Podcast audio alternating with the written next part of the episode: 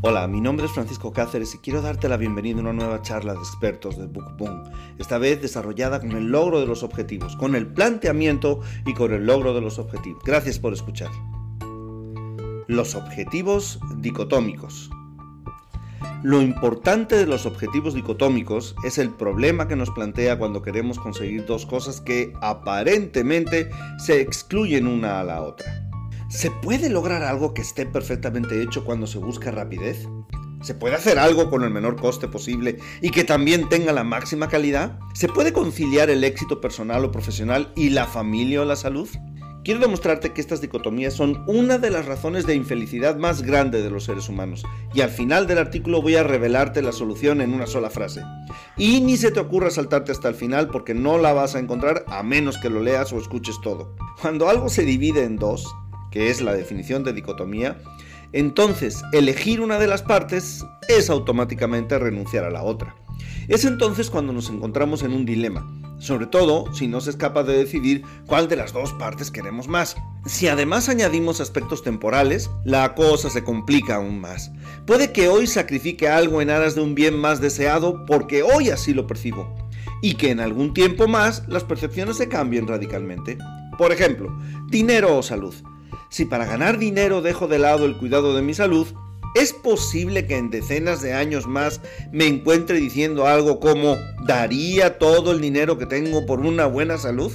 También se puede presentar la situación de que alguien haya renunciado a su familia por el éxito profesional y varios años después considere que la soledad en la que se vive es inaguantable y que el sacrificio del primer momento no valió la pena. Al principio podemos estar conscientes de que estamos sacrificando algo importante, pero pensamos equivocadamente que ya lo arreglaremos en el futuro. Llevo años aplicando un cuestionario de medición de actitudes hacia la calidad en las empresas clientes míos y una de las preguntas tiene que ver con esto de los objetivos dicotómicos. En este caso, tricotómicos, porque une tres variables en una misma frase. La frase pregunta si es posible conseguir algo bien hecho, con un buen coste y en el tiempo adecuado. Desde luego, la pregunta no es tan transparente como la, la, estoy planteando yo aquí, y tiene matices que verdaderamente mostrarán cuando las personas que contestan el cuestionario tienen una dicotomía en su pensamiento que impedirá que las tres cosas se den simultáneamente. En la mayoría de los casos, la respuesta que yo obtenía y sigo obteniendo muestra inequívocamente que los participantes pensaban y piensan que conseguir las tres variables juntas era imposible. Se podría lograr algo muy bien hecho, pero requerirá su tiempo y no escatimes en costes porque lo barato sale caro. La realidad se nos presenta de acuerdo con nuestros paradigmas y si consideramos que dos metas se excluyen mutuamente, así será en nuestra vida, ya sea la personal o la empresarial. Peter Senge, en su famoso y según yo, es una opinión personal, poco comprendido libro, enunciaba las leyes de la quinta disciplina, las leyes de la disciplina sistémica. Y antes de decirte el cómo una de estas leyes tiene que ver con lo que estoy planteando en este artículo, analicemos otro aspecto importante, los valores. Los valores son decisiones personales acerca de aspectos de la realidad que tienen una cierta importancia para los humanos, ya sea que seamos conscientes de estas valoraciones o no, da igual. Es decir, algunos humanos valorarán más la comodidad y la seguridad, mientras que otros valorarán más la aventura y el riesgo. ¿Por qué es así? Existen varias interpretaciones, pero seguro que ni el que valora la seguridad ni el que valora la aventura tienen idea de por qué es así. Solo saben aquello que más valoran y ya. Desde luego que existen factores condicionantes en nuestro desarrollo emocional y personal que sin pretenderlo tal vez nos hayan inculcado esos valores, pero de que no nacemos con ellos, eso también parece un hecho.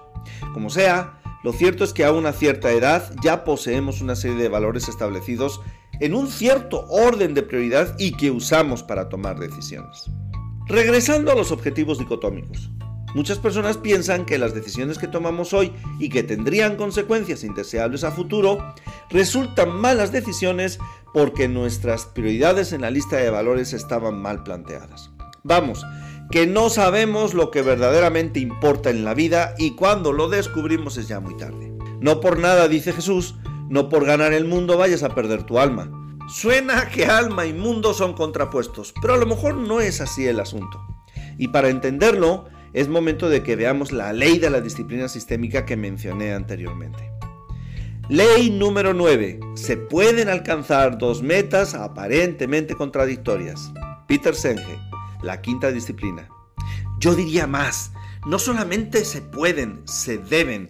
Alcanzar dos metas o tres aparentemente contradictorias no es algo deseable solamente, es un deber, porque nos hará crecer y alcanzar nuestro verdadero potencial. Y finalmente, a estas alturas de mi charla estoy dispuesto a revelarte la frase que pone solución al sufrimiento que provocan las metas dicotómicas, y que es esta. No hay ninguna razón posible por la que no se pueda tener dinero y salud, o dinero y familia, o calidad y un buen coste y el mejor tiempo posible, y todo al mismo tiempo. La única razón es que nosotros creamos que no es posible. Voy a repetirlo porque se me hace tremendamente importante. No hay ninguna razón posible por la que no se pueda tener dinero y salud, o dinero y familia, o calidad, un buen coste y el mejor tiempo posible y todo al mismo tiempo. La única razón es que nosotros creamos que no es posible. En realidad, la solución existe. Se pueden conseguir dos, tres, cuatro cosas que aparentemente son excluyentes, todas y al mismo tiempo. Eso sí, es probable que para encontrar una solución que englobe todo, utilicemos o tengamos que usar más tiempo. ¡Ay! Son las prisas las que siempre nos traicionan. No hace falta perder el alma para ganar el mundo. Lo que Jesús quiere decir, imagino, es que si en el proceso de ganar el mundo pierdes el alma, el mundo no valdrá la pena, no tendrá sentido. La frase nunca menciona, como más de uno puede llegar a entender, que ambas cosas, mundo y alma, son contradictorias y opuestas. Si eres consciente de tu verdadero poder personal, sabrás que tienes capacidad de sobra para alcanzar las metas que te propongas. Y sin darte cuenta, tus prioridades y valores encontrarán de manera intuitiva su orden adecuado por sí solos. Una empresa empeñada en alcanzar excelencia en su operación y convertirse en un referente para las demás empresas a nivel mundial no lo logrará sin antes trabajar en la mentalidad de sus empleados y en resolver todas las dicotomías existentes. A nivel personal, cuando te plantees objetivos amplios que incluyan como posibles aspectos que son aparentemente contradictorios, al considerarlos como posibles, los caminos misteriosos a través de los cuales estos objetivos se harán realidad aparecerán delante de tus ojos y tal vez descubras que siempre han estado ahí invisibles a los ojos del que no cree y son visibles ahora para ti. Ya me cuentas. Muchas gracias por haber formado parte de esta conversación. Mi nombre es Francisco Sen y quiero poner a tu disposición todos los recursos que he ido desarrollando a lo largo de mi vida profesional. Mi sitio web es franciscocáceresen.com en el cual podrás encontrar muchos otros artículos al respecto de lo que significa desarrollo y crecimiento personal y formas de contacto a través de las cuales espero poder serte de utilidad para que logres alcanzar los grandes propósitos y objetivos que con toda seguridad has planteado para tu vida. Muchas gracias.